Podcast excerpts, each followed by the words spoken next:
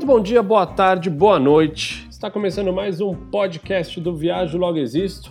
Eu sou Leonardo Spencer e eu tenho o prazer aqui de bater esse papo e dividir um pouco do que a gente já viveu nesses anos todos. Hoje o assunto é algo diferente. Nós pegamos uma planilha onde a gente recebeu 60 e poucas perguntas em maio de 2014, quando a gente estava começando a viajar pelo mundo, e simplesmente ressuscitamos ela. A maioria dessas perguntas a gente nunca respondeu. E hoje, de forma aleatória, a gente vai fazer uma brincadeira aqui. Eu, eu copiei a planilha para Raquel e a gente vai simplesmente responder algumas dessas perguntas. Tem pergunta de saudade, tem pergunta de dinheiro, tem pergunta de se a gente pensou em desistir, tem um monte de coisa legal. Eu acho que quem, quem tiver tempo vai curtir o bate-papo.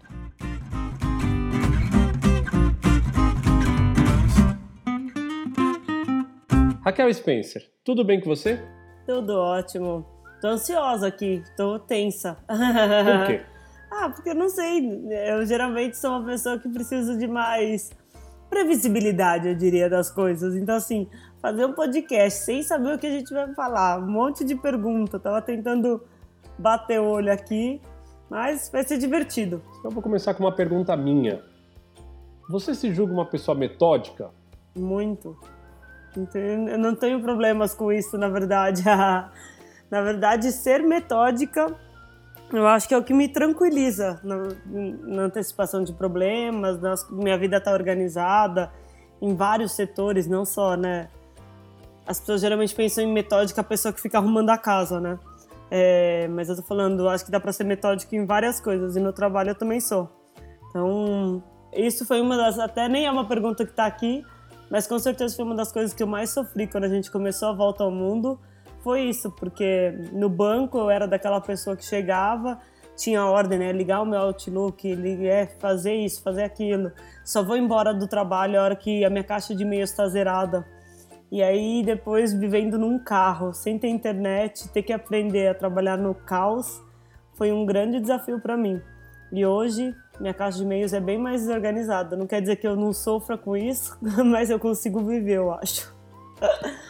Sem dúvida, eu perguntei da, do, da questão de ser metódica, não do, do lado pejorativo, né? Mas do lado de ter métodos, né? De você ter uma ser uma pessoa que tem você faz uma coisa, depois faz a outra, tem uma lógica nas coisas, né? E, e acho que hoje o podcast é um é, é, é o oposto, né? O podcast de hoje, porque normalmente a gente faz uma pauta a Raquel vai lá, a gente discute um assunto, ela vai lá, eu fiz algumas no começo, ela vai lá e decompõe, decupa né, essas ideias, traz, ela fala, Léo, lembra daquilo ali? Eu lembro, a gente escreve. Então a gente tinha aqui para bater o papo com o norte. Eu, eu, eu geralmente saio da pauta.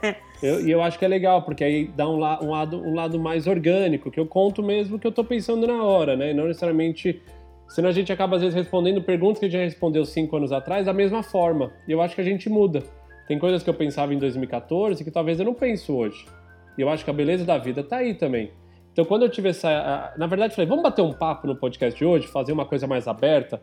E, eu, e na minha cabeça veio assim: vamos falar do Clubhouse, que é um aplicativo novo que tá rolando. Aliás, quem quiser, tanto eu quanto a Raquel estamos lá. O meu acho que é Léo Spencer, da Raquel é Raquel P. Spencer, que é o P de Paganoto, que é o sobrenome que ela já tinha.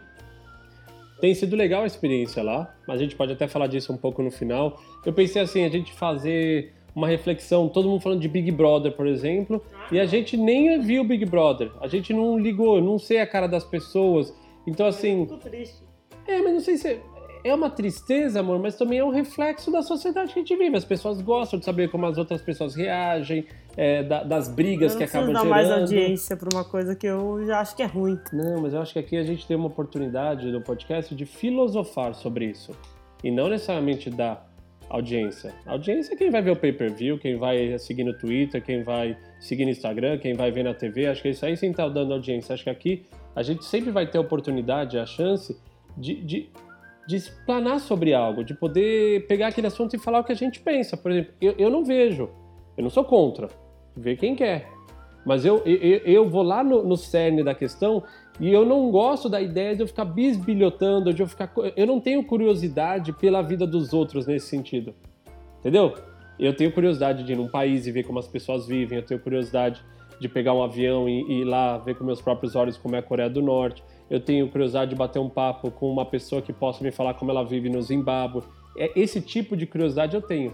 Mas pelo simples fato de ver que as pessoas vão pra balada e vão beber e elas vão ficar e que o Fiuk é, chora porque ele matou a formiga. Mas eu ia contar da, da eu, eu não tenho esse, esse interesse. Então, meu, minha proposta inicial era a gente bater um papo sobre isso. E eu nem te contei, ia ser muito mais maluco do que. Não, mas aí eu não ia ter o que falar. Lógico que ia. Você ia falar o que você tá falando agora pra mim. Ela tá olhando com uma cara pra mim, ela tá me metralhando, pessoal. Tá, tá, tá, tá, tá, tá, tá. Então, eu falei, então tá bom, então vamos dar um norte. Qual norte? Eu tenho uma planilha que eu salvei num HD aqui que eu tenho só coisas do Viagem Logo Existe, que é de 2014. Algumas dessas perguntas a gente chegou a responder em vídeo e eu espero em breve postar no nosso canal do YouTube, porque eu já achei. Nossa, Raquel com uma cara de novinha, assim, tímida na câmera. Eu lá, tipo, meu, o que, que eu tô fazendo da minha vida? É muito engraçado esses vídeos. E Kel, quer começar você escolhendo uma pergunta, então, para mim? Ah, já vou conversar que eu li uma aqui que já vai em linha com a nossa discordância, que você falou que eu tava te metralhando. Eu não tava te metralhando, tava você tem direito de resposta, fica à vontade. Mas é uma pergunta que Felipe Guimarães fez. Até fiquei curiosa se essas pessoas ainda seguem o projeto, porque 2014. E aí ele falou: como é passar praticamente todo o tempo sozinhos? Como conviver com as discordâncias, desentendimentos e brigas de casal? E é uma coisa que a gente nunca fala muito publicamente, né, da nossa vida pessoal, mas dado que está aqui, você falou que vai responder todas. Respondo tudo. Passo para você, então, essa, essa, essa pergunta. A, a, gente já respondeu nessas perguntas, principalmente em palestra, né? Eu ah, lembro... mas ali para um petit comitê, né? Não, eu lembro que a gente respondeu lá em Brasília. A gente fez uma palestra naquela N Produções, tinha 700 pessoas, era o maior palco que a gente já fez, lembra? Um telão de 24 metros, e a pessoa começou a perguntar de como a gente brigava ou não. Que, você sabe que eu tenho a impressão que são 10 anos, né? 11 anos que a gente está junto e praticamente foram quatro viajando full time, sem parar, e depois são mais quatro, vai, três e meio, quatro que a gente viaja viaja, para, viaja, para. Eu tenho a impressão que a gente brigava menos na volta ao mundo de carro do que a gente briga hoje. É, porém, quando você, se você pegar a estatística falando disso, a gente briga muito pouco comparado com o que eu vejo de outros casais. É, e o que a gente chama de briga, para a maioria das pessoas também não é briga, né? É, mas a gente também, como sócio, às vezes discute e para algumas pessoas aquilo ali seria um estresse. E, e, minha mãe já viajou, minha mãe uma vez viajou com a gente, a gente foi fazer umas palestras em Porto Alegre, em Curitiba, e a gente às vezes vai discutindo o assunto, vai puxando, vai puxando. A gente, é, a gente é um casal que não gosta de. A gente gosta de, de, de, de ir no detalhe, de ir no detalhe da discussão. E para algumas pessoas ali, nossa, ah, eu já teria parado, ah, nossa, eu já teria me irritado, lembra? Ou mesmo quando é política, uma vez lá na casa da sua mãe, lá no Japa, a gente ficou conversando e conversando sobre política e todo mundo da mesa saiu, ficou só os interessados em política e no outro dia falaram: Meu, como vocês conseguiram? Aquela pessoa é muito chata, como você fez aquilo, como você fez isso? Eu falei: Eu só tava conversando, eu não, não levei em conta que era uma, uma, uma briga. Então, assim, Repete só o verbo aí, só qual foi o ponto, para não ficar. Como a gente passa, consegue passar praticamente todo o tempo juntos? Cara, eu acho que a primeira coisa é. Se você tivesse um amigo que você gosta muito, como eu tenho vários, você não gostaria também? Você não passa o tempo todo junto? Você não. Quantas vezes eu fiquei na praia já um mês com a mesma pessoa, surfando e curtindo, falando. A minha relação, pelo menos a minha opinião com você, é uma relação, lógico, a gente é casado, mas é uma relação de amizade também forte. A gente tem ideais parecidos, a gente tem é, filosofias parecidas, então acaba que é uma convivência mais fácil, assim, não tem muito. A gente se respeita, a gente é, respeita o espaço um do outro, mesmo sendo muito próximo, né? Mesmo a gente estando colado. Eu acho que a gente não só aprendeu, mas a gente se apaixonou pela forma como a gente vive. Então acho que isso ajuda bastante. Que romântico, meu amor. E acho que tem uma coisa também, é, muita gente falava do carro, né? Ai, quando briga tal.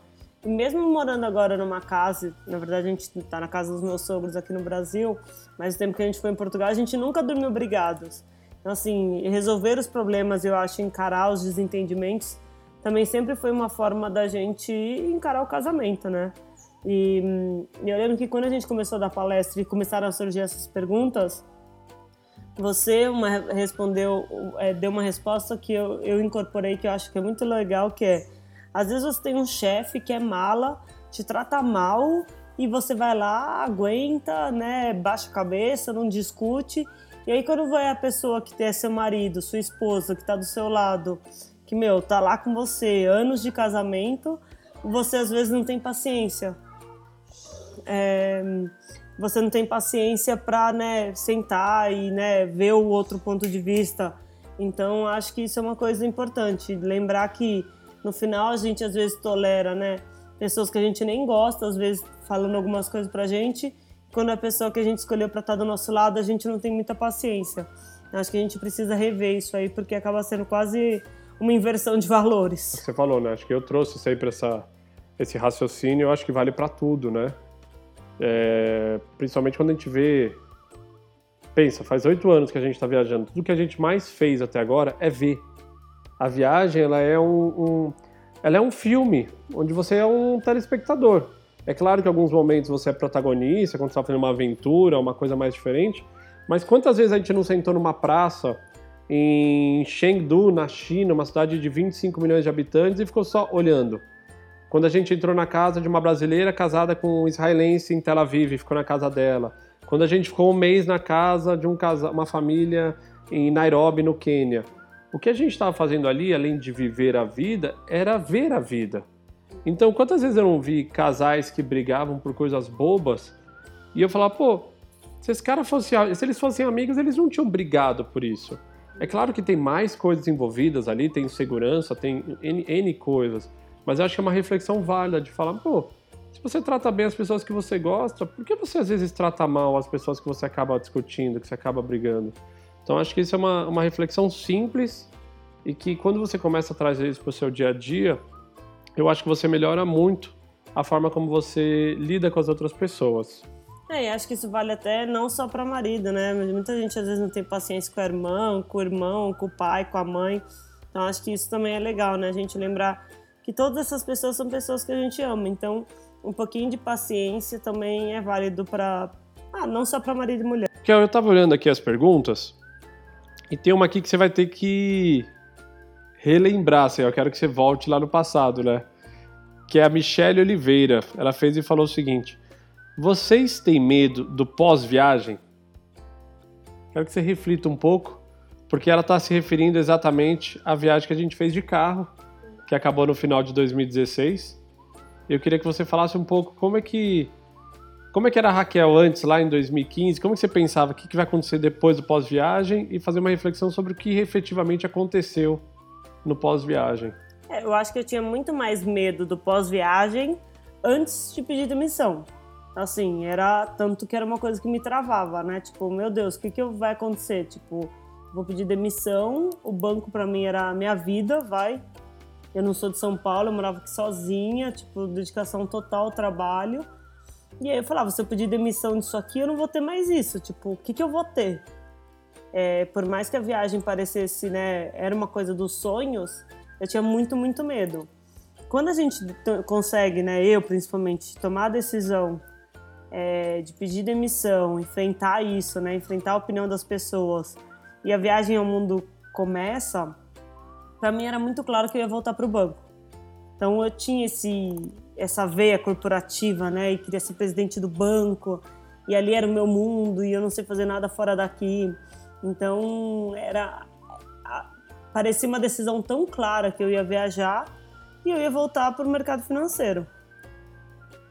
Então esse medo não, não existia tanto medo, eu acho, da carreira, mas durante a viagem existiram muitos medos. Então mesmo isso, né? Hoje eu acho que a gente tem uma maturidade, mas na época a gente estava juntos ali há cinco anos, tinha casado, né, casados há um ano. É, todas essas discussões, é o que você falou, no começo você tem muito mais inseguranças, você não quer decepcionar outra pessoa, é, é muito mais complexo é, em termos de relacionamento e ainda mais quando você está vivendo dentro de um carro com um orçamento limitado é, com uma meta né, de viajar o mundo, de estar exposto com pepino, com bucha, desconforto, banho frio, dormindo mal. Então acho que os medos eram outros, o medo da segura, da, dos perigos da estrada, né, que hoje, de novo, também existe uma maturidade, mas na época eu era muito mais medrosa em relação a tudo, eu diria. Eu era uma pessoa medrosa. Hoje eu acho que eu tenho uma confiança muito maior no sentido de A gente fala, hum, me dá uma, fala para onde você quer ir agora. Se tiver que comprar uma passagem para Malásia, eu tenho que ir com a roupa do corpo, eu vou. Mas eu acho que a Raquel de 2014, 2015, muito mais metódica, talvez precisaria de uma planilha, de saber onde ia chegar, de tudo muito mais organizado. Então acho que o caos da viagem também me trouxe uma segurança de que as coisas meio que se ajeitam assim. Então não precisa, dá para ser metódica, eu continuo sendo metódica, mas não dá para ser tão medrosa em relação ao mundo. E, e, é uma segurança que só existe hoje porque eu fiquei exposta à vida na estrada. Não, taria, não teria mudado, eu acho, se eu continuasse no bolo. Bom, agora é sua vez de fazer uma pergunta. Mas faz sentido o que eu falei? Ah, cara, enquanto você estava falando. Sua perspectiva. Aqui, enquanto você estava falando, eu estava refletindo o quanto. O quanto a gente foi. Talvez eu, como o, o, o estopim né, desse projeto da Volta ao Mundo, mas sei lá onde eu estava com a cabeça mas eu pensar que você namorava comigo há um ano e meio, dois. Ó, porque a gente começou a ter ideia em 2012. Não fazia, a gente não tava nem dois anos namorando. Como é que você achou que aquilo era uma ideia razoável? gostava de viajar. Pô, mas não era uma viagem normal, não era uma viagem assim, ah, Raquel, vamos pra Califórnia, que a gente foi, vamos pra Patagônia, vamos ficar no hotel, alugar um carro e vamos ser felizes. Tipo, era uma viagem assim, larga tudo. Porque eu fiquei pensando agora, você falou da demissão, eu fiquei Cara, não é fácil falar assim, eu vou pedir demissão porque eu vou viajar o mundo de carro com o Léo, que é um cara que eu tô namorando. Ah, mas a gente vai casar, tá bom, mas casar ou namorar ali não era o principal, assim, mas você. Não, pra você não, mas pra mim era, não, pra mas... minha mãe era. Eu sei, mas, um mas é um é. protocolo só, assim. Não... o fato de você casar comigo antes da viagem não quer dizer que você tava. A... Você tava dois anos e meio comigo, três. Você não tava 60, 30 anos, entendeu? É, mas é porque é meio estranho a gente falar isso pras pessoas, mas é que desde o momento que a gente ficou junto, a gente foi muito grudada, assim, a gente foi muito intensa, a gente foi muito sincero um com o outro, né? Tipo, sei lá, parecia que a gente tinha muita certeza da nossa relação. E eu acho que Não, você hoje, também... hoje parece que sim, mas naquela época, cara. Não, mas você sempre falava, tipo, meu, nosso, nosso relacionamento vai estar acima da viagem, se um dia a gente tiver problema. Talvez era só lorota. mas assim, você fazia eu me sentir seguro o suficiente de que se a gente tivesse que parar a viagem em prol do nosso relacionamento, a gente ia fazer isso.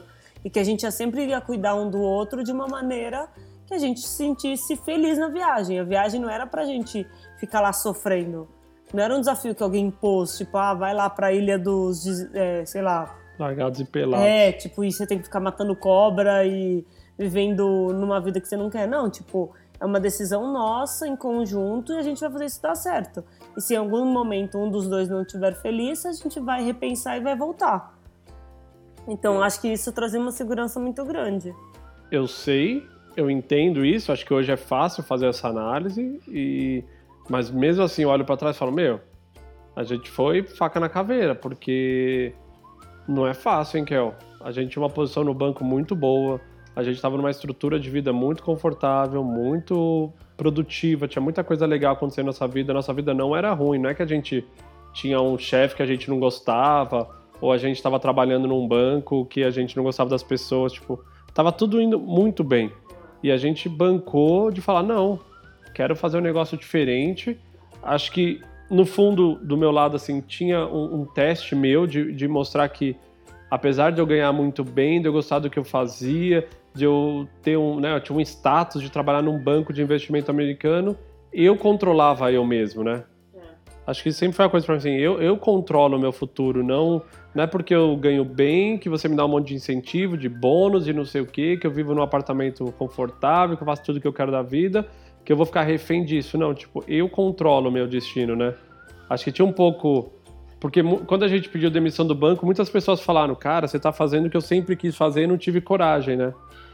Eu acho que tinha um lado meu de olhar e falar assim, putz, eu, eu, eu consigo ter essa coragem. Para mim tinha esse. Mas esse era o meu lado, né? Ah, mas ao mesmo tempo também de, é um pouco contra a cultura, eu acho, no sentido de. É, você, eu acho que desse aspecto da contracultura, eu tinha uma coisa mais na minha cabeça, que apesar de gostar muito do banco, minha mãe sempre trabalhou com moda e eu gostava de moda, fazia curso de desenho, e aí eu queria ia fazer consultoria, tentava fazer coisas mais diferentes e pensava como juntar essas coisas que eu gostava muito, apesar de ser muito fixo banco, É, a gente falava quando a gente namorava de um plano de com 35, 40 anos a gente morar na Austrália, se você pensar. Então, mas aí tinha 10 anos ainda de banco. Se eu tivesse ficado mais 10 anos no banco, pô, só com essa depreciação do dólar, se eu tivesse acertado os anos lá, pô, aí dava para sair aposentado para sempre lá. É, eu sei, mas, mas até isso de não se acomodar, eu acho que sempre foi uma característica tanto sua quanto minha. De não, de novo, de desgostar de desafio, de não se acomodar e de não ficar refém do consumo. Eu acho que isso também, porque isso a gente vê no monte de, dos nossos amigos e familiares, de novo, cada um com o que gosta na vida. É, mas não ficar refém de eu preciso ter o carro do ano, eu preciso ter o apartamento, eu preciso ter a bolsa tudo isso também acho que foi uma coisa que sempre é, fez a gente pensar nas coisas que a gente queria fazer e isso não ser um empecilho. Tipo, não vou ter dinheiro para comprar uma bolsa, ah, então tá, tudo bem. Então, por isso eu tenho que deixar de fazer. Não, sempre foi um, vai, faz o que você quiser. Posso eu agora? Ó, tem uma muito boa da Ana Jimenez aqui, uma amiga nossa muito querida, mas é bem filosófica. E aí ela perguntou: quais são as suas impressões nesse tempo de estrada sobre a crença no universo? O que vocês têm testemunhado que ele prove? Complexo, hein? Nem sei onde tá aqui. Não, não precisa ler a pergunta, eu tô te falando. É a linha 12, mas se você quiser saber. Crença. Sobre no a universo. crença no universo, vocês têm testemunhado que ele prove? Eu não tenho a menor ideia, Raquel. Não, mas você crença do fala, universo. Não, do universo não. As pessoas até mudei minha opinião em relação às pessoas. Não, mas fala sobre isso. Acho mas acho que. Legal. Mas assim, não tem nada de quinto 5D, não tem outras coisas assim, eu não, eu não vou tão longe. É... Ah, eu acho que nesses 10 meses. Ela falou depois de 10 meses, né? Eu acho que ali eu nem tinha mudado tanto ainda a minha, minha forma de enxergar as coisas. Mas acho que depois de tantos anos viajando e tendo visitado mais de 120 e poucos países, o que mudou é que o que você vê na TV, cara, é, é só um, um nano retrato da humanidade. Eu tava lendo aqui a BBC agora. Aí você pega lá, não sei o que aconteceu em Mianmar, é, não aconteceu isso aqui na vacina no, no UK, estava acontecendo aqui na Austrália. É claro que são assuntos relevantes, alguns mais importantes, outros menos, né, mais corriqueiros, mas você tem uma impressão que, que o mundo vive um caos, né? E a verdade mesmo é que, sim, tem países que estão em guerra, tem países que são mais complicados, mas mesmo nesses países, a maioria das pessoas são pessoas do bem, né? Que são vítimas muitas vezes de, de, dessas conjunturas políticas, econômicas. Mas o que eu vi no mundo mesmo é que a maioria das pessoas são do bem. Mesmo quando eu, estou respondendo todos os comentários do YouTube, né? Tem mais de 3 mil comentários, comentários lá antigos da Coreia do Norte, 3, 4 anos atrás. Eu estou dando um, um recap nisso. E o que mais tem é as pessoas falando, é, porque esse país é uma merda esse país da Coreia do Norte, é não sei o quê. Ah, se você gostou tanto, por que você não mora aí? E, e, e acho assim, sem entrar no mérito, é um país complicadíssimo. Eu jamais moraria lá, não concordo com o sistema de governo, não concordo com, a, com, com um monte de coisa, né? Com a falta de liberdade de expressão. Mas isso não quer dizer que eu acho que as pessoas que moram lá, muitas delas, são simplesmente produtos do sistema. Estão lá, levantam, vão trabalhar, levam o filho para a escola, são pessoas do bem. Não é porque aquele cara ele nasceu na Coreia do Norte e cresceu sobre um regime é, ditatorial que faz ele ser uma pessoa ruim. Ele, ele apoia aquele, aquele sistema, eu estou pegando a Coreia do Norte, que acho que é um, é um, extremo, né, que é mais fácil de mostrar. Aquele cara tá lá porque ele é vítima do que ele sempre cresceu e achou que era certo. O pai dele falou que era certo, a mãe dele falou que era certo. E ele continua achando que aquilo é certo.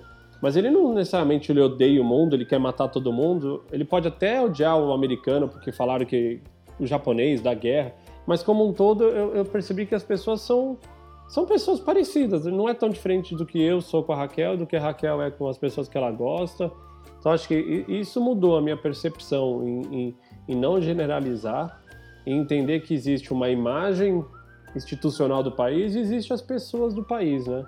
E eu vi pessoas, na maioria das vezes, muçulmanos, é, negros, brancos, amarelos, índios, enfim, qualquer que seja a, a, a, descrição da pessoa, pessoas do bem, pessoas que queriam teu bem, pessoas que estavam dispostas a te ajudar. Então acho que isso, para mim, que mudou é isso, foi essa, essa possibilidade de ter visto de perto praticamente mais da metade do mundo e concluído que as pessoas no geral são do bem. As retóricas às vezes são mais complicadas, mas no geral as pessoas são do bem. Que bom.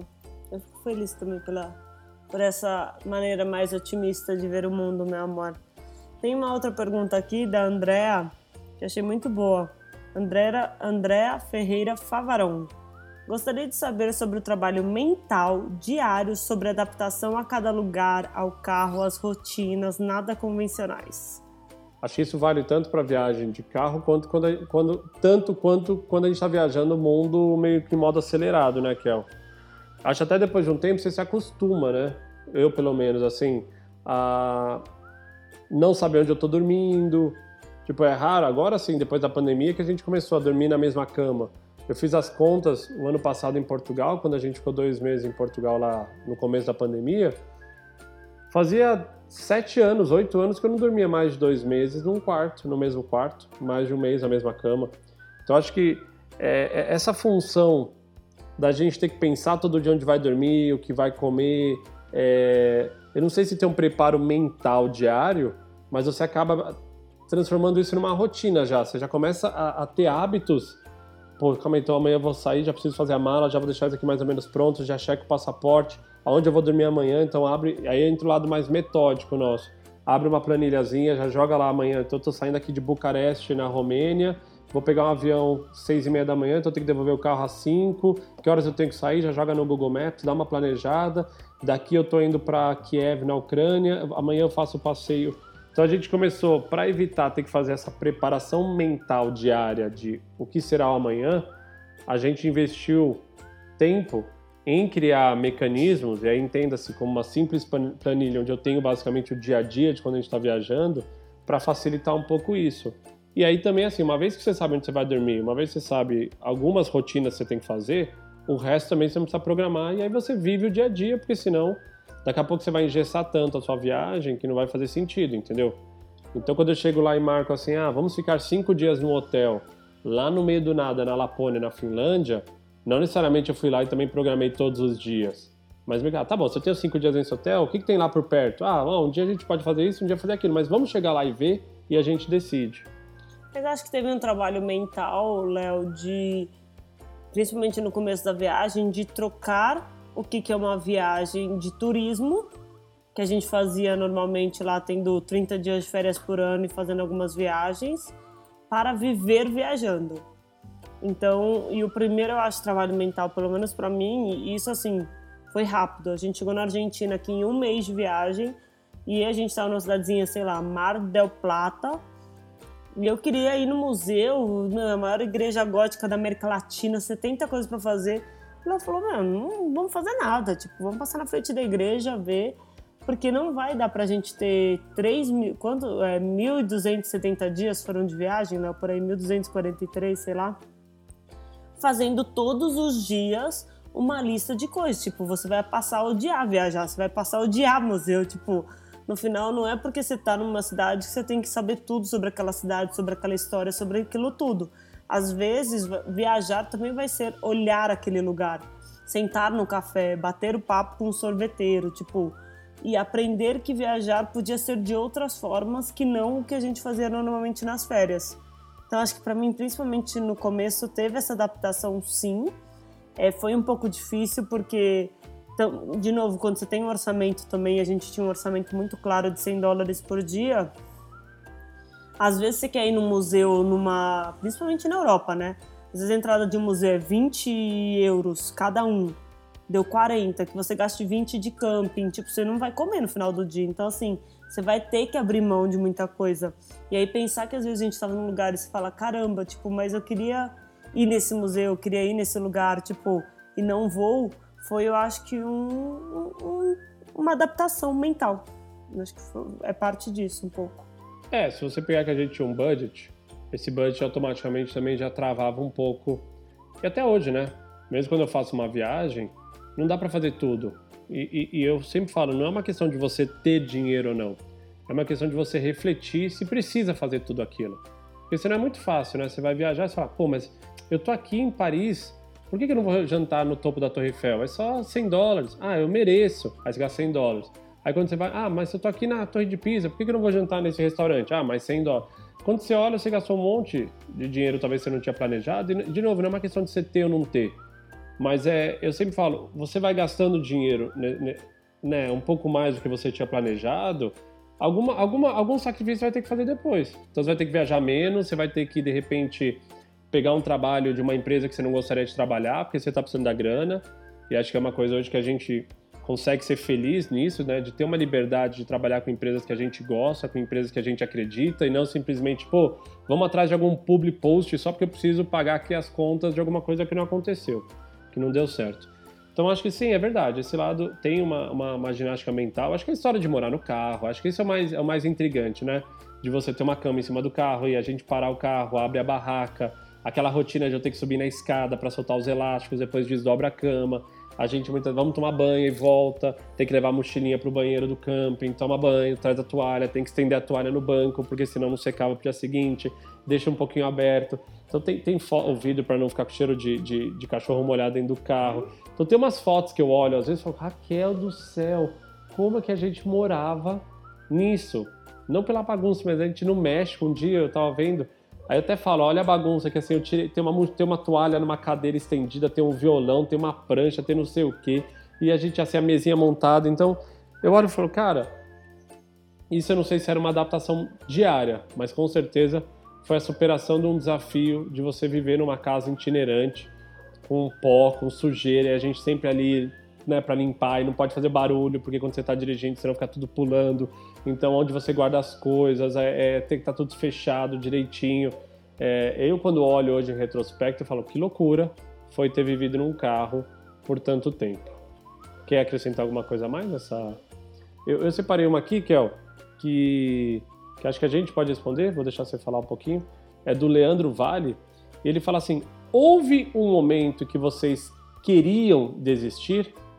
Quem sabe por uma possível briga de casal, problemas financeiros, falta de conforto ou algo do tipo.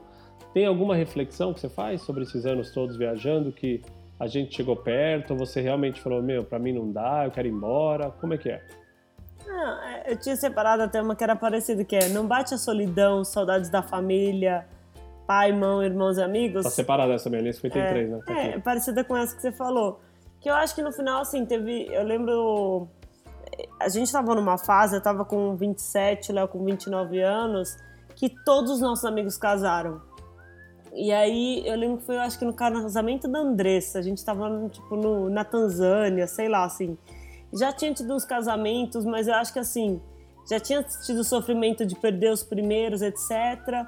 Mas ali acho que foi meio a gota d'água de eu falar, caramba, tipo, eu vou voltar e eu não fiz parte desse momento que foi tão especial na vida das minhas amigas, sabe? E isso acho que me marcou um pouco assim. E, mas ao mesmo tempo que eu externalizei isso e deu essa uma tristeza assim, Léo falou: Meu, você quer. Entra, passa seu cartão de crédito, compra uma passagem e vai, entendeu? É óbvio que você, a hora que você pensa, né? Meu, posso ir, entra no avião e vai. Você também começa a ponderar, tá bom, mas eu vou voltar pro casamento de uma e depois vai ter o casamento das outras. As nossas irmãs tiveram as duas irmãs do Léo tiveram filhos, então a gente veio pro casamento de uma amiga, mas não veio pro nascimento do filho. Então tinha muitas coisas que tinham que ser colocado em perspectiva. E a gente se comprometeu com é, isso tinha um peso, né? Eu acho que tanto pro Léo como para mim que era, a gente se comprometeu a dar uma volta ao mundo e a gente vai fazer isso até o final. Porque as coisas que a gente se compromete, a gente faz até o final. Então isso tinha um peso que de novo, não não tô falando que alguém que fala que tem que fazer tem que fazer. Cada um acha seu limite, cada um leva isso como quiser, mas pra gente isso tinha um peso. E acho que é, isso pesou na época é, e eu acabei não voltando. Tanto que a gente nunca voltou nos quase quatro anos da volta ao mundo de carro. Mas com certeza, acho que não ao ponto de parar a viagem, mesmo na Índia, com tudo, né, o carro quebrado e tudo mais a gente conseguia traçar o plano caso tudo desse errado. Então tá, se a gente o carro quebrar, não tem conserto, deixa o carro aqui, a gente tinha plano A, B, C, D e E, eu acho. Mas nunca chegou no ponto assim de falar, caramba, vamos ter que comprar uma passagem e acabar a viagem, né? Não, nunca chegamos ao ponto de da viagem acabar sem a nossa decisão. Mas acho que na Índia não chegou num ponto de falar, nossa, ferrou, mas chegou num ponto de quase esgotamento é, físico e mental. Eu acho que quando o carro quebrou, a gente, quando a gente chega na Índia, que já deu toda aquela complicação para tirar o carro do porto, ali já tinha sido um teste que já tinha, esgot... tinha levado um pouco de energia nossa. A gente ficou pé da vida com a organização dos caras, a história deles terem tentado cobrar mais da gente, eu ter tido que engrossar. Depois a gente começa a dirigir pela Índia, que não é uma coisa fácil. Não é impossível também, como falam, mas não é fácil. É... Não, é, não é fácil. Aí a gente foi para o Nepal para fazer o visto para Mianmar toda aquela, aquela aqueles dias no Nepal também que a gente acabou ficando mais tempo no Nepal que a gente queria era inverno era fevereiro então tava frio é...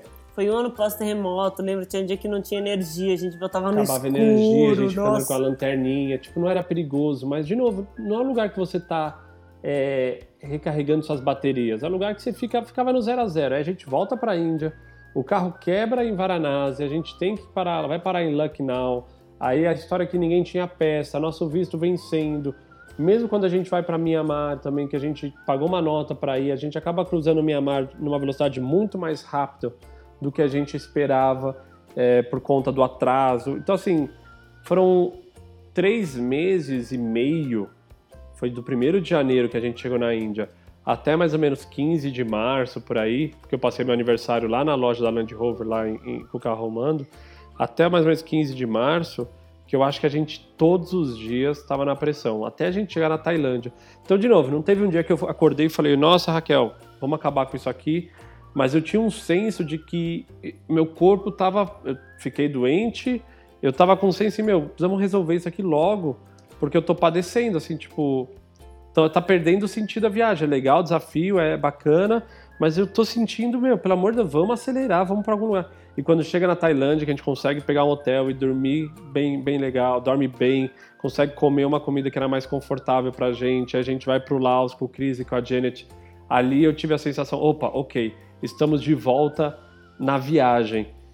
Ah, mas mesmo quando a gente lembra da sensação desse dia, né, assim, a gente cruzando a fronteira, tipo, foi tão bom. Eu consigo lembrar a sensação, assim, tipo, eu não sei se a gente tava tão. Qual fronteira? da, da Tailândia, que a gente sai de Mianmar, assim. Se a gente tinha tido semanas, assim, né, tão, tão ruins, que quando a gente chega ali, eu consigo lembrar a sensação. A gente foi, tipo, no cinema, viu aquele filme London, London Has Fallen. Fallen, né, tipo... Com nossos amigos britânicos, eles é... falam, nossa, que bosta de filme. Não, o filme era horrível. Não, mas assim, a gente foi no cinema, num vilarejo. É... Lembro no cinema ainda tinha que começar a tocar uma música e aparecer umas fotos do rei. E a gente não entendeu nada. E todo mundo levantou, porque, tipo, era o hino da Tailândia. E quando toca o hino, você tem que levantar no cinema. E a gente o não sabia. Ficamos, ficamos, lá sentados os dois. Mas assim, a gente comeu bem. O hotel era um resort que custava 20 dólares, tipo, com piscina, ar-condicionado. E eu lembro a gente parecia, tipo, criança, sabe? Assim, tipo, nossa, que lugar maravilhoso, comida boa, cinema. É... Acho que relaxados, né? Que eu acho é... que o mais, o mais maluco ali não era nem a questão da infraestrutura, o cinema, o cinema era de menos, mas acho que tirava um peso das costas, né? Porque a gente sabia, eu já tinha ido para Tailândia 10, 15 anos atrás, mas a gente sabia que na Tailândia tudo ia ser diferente. Então acho que quando a gente sai da Índia, que foi um desafio de infraestrutura, quando a gente foi para o Nepal, que a gente não estava com o carro, é um pouco mais complicado, frio, pegamos terremoto, aí a gente vai para Mianmar, o carro quebra, essa história que tinha que dirigir até um determinado dia. Então, aquela... Não tinha de dormir, não tinha banho em Mianmar, se pensar, né? A gente tomando banho na, lá na... No motorhome, no, no dos, dos argentinos. argentinos. Então, assim, quando a gente soma tudo aquilo, acho que quando a gente chega em Mianmar, acho que tinha uma. O modo guerreiro tinha sido desabilitado, né? É. E aí volta o modo. O modo sobrevivência. É, o modo sobrevivência tinha sido desativado. A gente entra na Tailândia com o modo, opa, ok, agora eu posso relaxar. Até por isso que eu também, quando eu lembro, eu lembro dessa coisa tipo, uau, parece que eu tinha acabado um campeonato que eu estava jogando há três meses e meio e tinha vencido o campeonato. Ou pelo menos não tinha morrido. Então é. Ali eu acho que foi o mais complicado, mesmo em outras situações, quando a gente ficou. Eu lembro na Geórgia também, quando a gente foi para Geórgia, perto lá do Azerbaijão, Armênia, em, em janeiro 18, você também estava um pouco esgotado, assim, tipo, por causa do ponto do frio, sabe? Meu, se repensando, mas acho que não chega nem perto, nem perto do que foi, do que tinha sido na Índia, entendeu? Ah, saber que eu acho que não. Na, na Geórgia não é que eu repensei a viagem, é simplesmente acho que foi uma decisão errada ter ido pra Geórgia em janeiro, entendeu?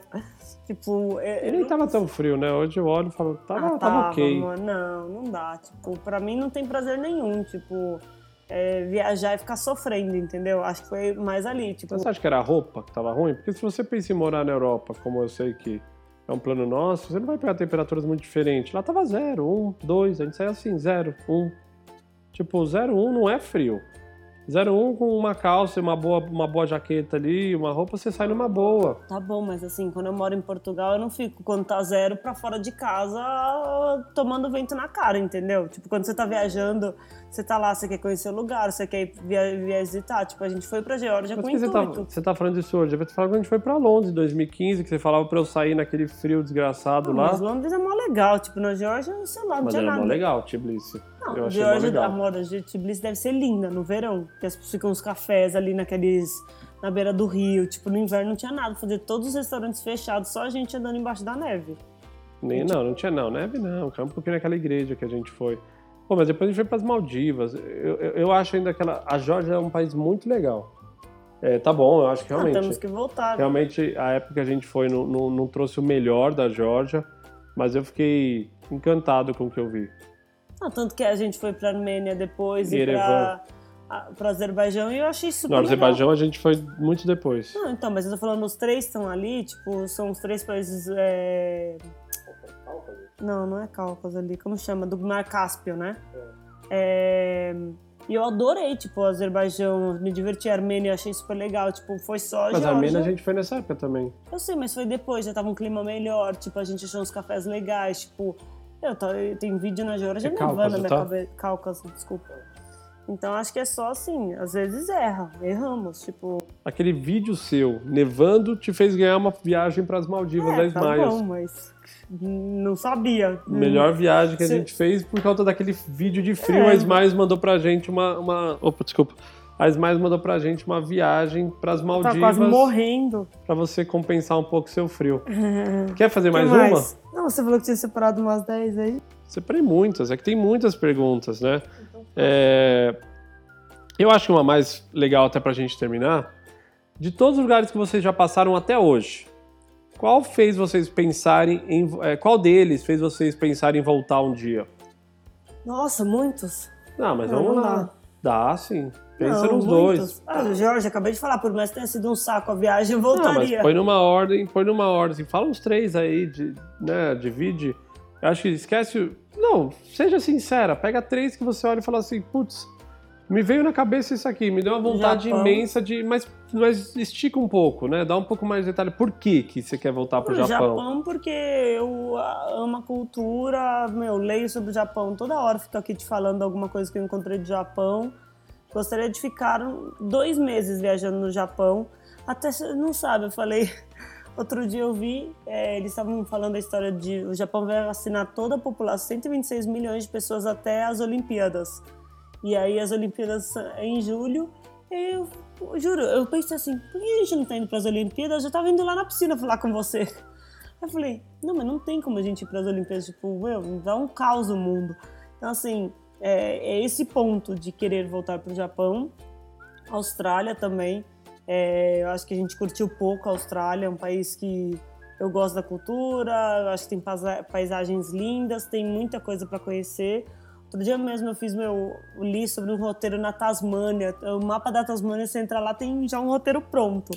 Então, fiquei pensando que é um lugar que a gente também teria, precisaria de uns dois, três meses para fazer uma viagem, talvez de motorhome, assim, para curtir bem. A Islândia é um país que eu gostaria, a gente visitou meio no outono, né? Mas eu gostaria de visitar em todas as estações do ano porque eu acho que é um país de cenário de belezas muito pitorescas e que eu acho que deve mudar muito dependendo da estação do ano. Falei três, você fala três agora. Eu tô com vontade de viajar, Kel. Eu, eu tava com essa sensação, mas. Ah, mas vocês vão para João Pessoa daqui duas semanas. Não, lógico, eu acho que legal, é para mais um estado. Eu tô com vontade de ir pra um lugar onde todo mundo é diferente, sabe? Tipo, não sei se é necessariamente um buraco, mas assim, mas onde as pessoas falam uma língua que eu não entendo, que eu tenho que me virar para me comunicar e que Tipo, mesmo a Georgia agora, é maluco, né, que você falou. E eu comecei a pensar da Georgia. E assim, aqui, eu, eu tenho a memória da gente em Tbilisi, da capital. A gente chega no dia 6 de janeiro, se não me engano, e aí tava assim, tudo enfeitado de Natal, a gente alugou um carro, a gente dirigindo, e aí sai à noite para passear, a cidade toda acesa. Eu, e aquela coisa assim, será que a gente vira direita aqui, vira esquerda? Onde será que eu tô indo? E nesses lugares assim que eu não tenho muita referência, que é diferente de você ir para Roma, que a gente já foi algumas vezes, ah, tá aqui, isso aqui é o Coliseu, isso aqui é não sei aonde. Meio que você sabe onde você tá. Então, e, e para uns lugares que você sente assim que você tá no meio perdido, que, que você fala, meu, preciso ir no banheiro, aí você entra numa loja do shopping, tenta procurar um banheiro, como acho que foi um pouco na Mongólia também, quando a gente foi para Ulaanbaatar. Eu tô com saudade de fazer uma, umas viagens assim, tipo, voltar de repente para o Uzbequistão, lá para aquela cidade de Samarcand, aqueles ou, ou, Irã, né? Acho que o Irã seria um de novo, era para falar lugares que eu não que eu queria voltar, eu já estou falando lugar novo. Mas é, a próprio leste europeu também, assim, eu tenho uma coisa de querer voltar lá para ver melhor. É, é, a Turquia, acho que é um lugar que a gente poderia explorar com, com, com mais propriedade. Ah, os nossos é... amigos estão lá naquele lugar que você quer ir na Rússia, no Lake Baikal. Nossa, a Rússia, é, a Rússia tem um Mas você sabe que eu tô, eu, eu tô tão afetado aqui na minha cabeça que outro dia eu vi um filme da Índia lá com você, eu fiquei até pensando, putz, talvez seria interessante voltar para os lugares da Índia, né? Tipo Bangalore Nossa, isso, lá. Isso mostra que você tá querendo muito viajar. Tipo, de repaginar um pouco, esse, fazer um pouco o que a gente fez em 2013, 14, 15, ir para lugares que a gente não, que as pessoas não esperam, não esperam que você vá. Então, assim, Ilha de Páscoa, vamos lá. Mas a Ilha de Páscoa eu acho fácil. Mas, tipo, que lugar do Japão. Quer um exemplo bobo? A gente foi pro Japão quando a gente estava na Coreia do Sul. E a gente chegou no Japão em Fukuoka. Porque era o voo mais barato que eu achei, vindo de Seul.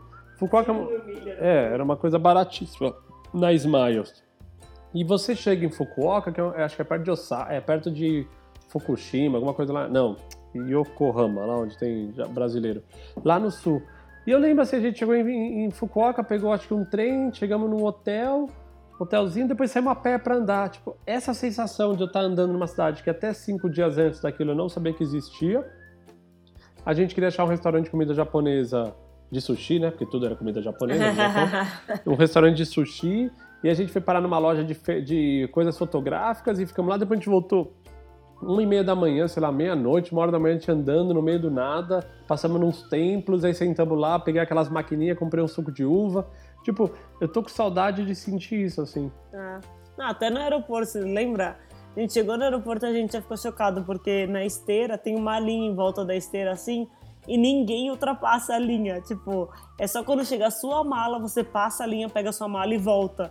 Então, ali, eu acho que é isso, né? Você chegar num lugar assim, você sair do avião, você já tem esse choque cultural, né? Nem então... agora, com pandemia, no Brasil e alguns países, talvez que a gente foi, eu vi as pessoas respeitarem. Aliás, no Brasil, preste atenção, você não precisa subir na esteira. Outro dia eu vi o cara quase subindo na esteira para pegar a mala. Então, assim, cara, fica longe, viu tua mala? Vai lá e pega, é fácil. Ela então, não sai correndo, Fica né? a dica. Então, acho que se eu pudesse voltar, eu queria ir pro Japão mas não para os lugares que eu fui. Eu queria ir para o Japão, para Sapporo, lá no norte. Eu queria ir para aquelas ilhas do sul, lá perto de Okinawa. Eu queria explorar o Japão inteiro.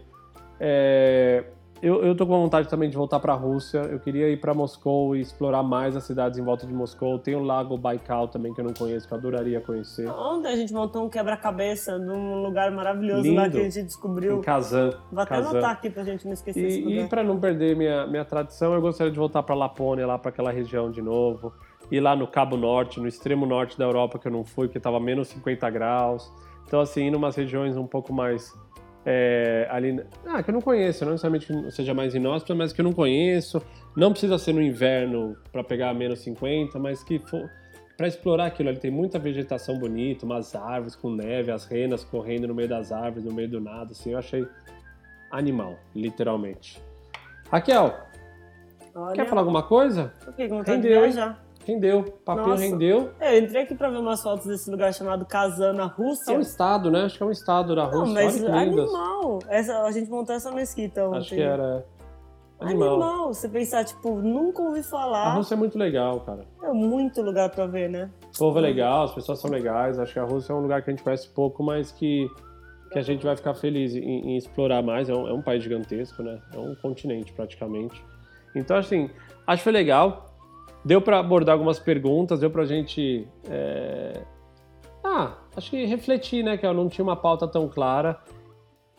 Com essa onda agora de Clubhouse, onde as pessoas entram lá para conversar, ficou parecendo uma sala do Clubhouse isso aqui, só que sem a moderação era nossa, no caso aqui, foi um papo nosso.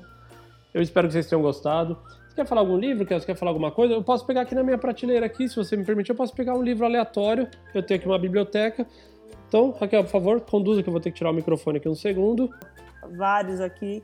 A gente, no, uns dois anos atrás, tanto eu como o Léo, quando a gente começou a namorar, os dois gostávamos, sempre gostamos muito de ler. E a gente tinha uma biblioteca relativamente grande. E aí a gente tomou a decisão de que a gente ia doar todos os nossos livros para que pudesse chegar em outras pessoas e outras pessoas terem acesso, né? Não, por que ficar guardando? Hoje a nossa biblioteca é bem é, pequena comparado com a gente. Acho que a gente deu uns 300 livros na época e ficaram só alguns aqui que são livros que a gente comprou, né? Em algumas viagens que tem um valor mais sentimental, alguns de gastronomia de alguns países que eu ganhei de presente. E aí o Léo acabou de estender a mão agora e pegar um. Vamos ver o que ele tem aqui. Eu peguei um livro que eu comprei num financiamento coletivo que se chama Tudo Errado, do Rafael Ehrenchen. E-R-I-C-H-S-E-N. E aí na contracapa fala o seguinte: Em 2012 eu embarquei em uma jornada que mudaria minha vida para sempre. Viajei em um carro velho de Londres até Ulaanbaatar, capital da Mongólia, cobrindo um terço da superfície da Terra e passando por lugares como o Mar Negro, o interior do Cazaquistão e o deserto de Gobi. Dessa viagem saiu a série Rally Mongol, que foi ao ar em 2013 pelo Multishow. Mais do que as aventuras exibidas na série, este livro conta a minha experiência pessoal e mostra como aquele rally foi fundamental para superar um período difícil e aprender a olhar a vida por uma nova perspectiva, mais corajosa, leve e verdadeira. Eu li esse livro, ele é um livro de 200, deixa eu ver quantas páginas, 280 páginas, você lê rapidinho. E o que, que é mais legal? Ele não é um rally convencional. Ele não é o que você imagina de um rally onde você pega um carro e tem que chegar antes que o outro ou ter alguma meta. Mas sim, você compra um carro velho você leva, são várias pessoas né, que fazem essa, essa jornada junto, você leva até a Mongólia e na Mongólia você doa esse carro. Esse carro vai ser vendido. Mas tem, esse... uma, tem que ser velho, né, Léo? Não tem um ano específico? Não, não. O carro pode não? ser o carro que você quiser, mas como você vai doar o carro depois, não é fácil de você, né? Você vai ah, gastar. Então você compra um carro, depois você vai doar ele e esse carro é vendido lá na própria Mongólia e o dinheiro é convertido para uma ação social. Eu não vou lembrar agora os detalhes então eles vão num carro muito velho, no caso deles, um carro 4.1 antigo, tipo um, um, Opala em quatro pessoas, e, e, no meio do caminho vai tendo festas, e as pessoas vão fantasiadas, e o carro quebra, um ajuda o outro. Então, assim, é, é bem divertido e é um livro que mostra assim, essa, um pouco da dinâmica da estrada, mas no caso eles tinham um objetivo mais claro. Então, fica a dica, quem quiser ler um livro interessante, se chama Tudo Errado, do Rafael, com PH, Ehrenschense. Any Chance. Ô, Léo, é um, esse rally da Mongólia, qualquer pessoa pode se inscrever e participar? É assim, a pessoa que quer dar, fazer uma viagem legal, ela poderia tentar fazer essa viagem, não poderia? É, não sei agora como tá, mas acho que nos outros anos você entrava no Rally Mongol, acho que deve ser um site, você se inscreve, não sei se tem que pagar nada, e meio que você mais pega a data que as pessoas estão saindo, aí você pega os encontros onde vão ter e vai se juntando, meio que assim, todo mundo tem um objetivo comum, mas não necessariamente tem o dia da largada, entendeu? Beleza? Acho que é isso, de nada. Espero que vocês tenham gostado do nosso bate-papo. E é isso, até semana que vem. Em breve a gente se fala. Um abraço. Valeu, turma. Até quinta-feira que vem.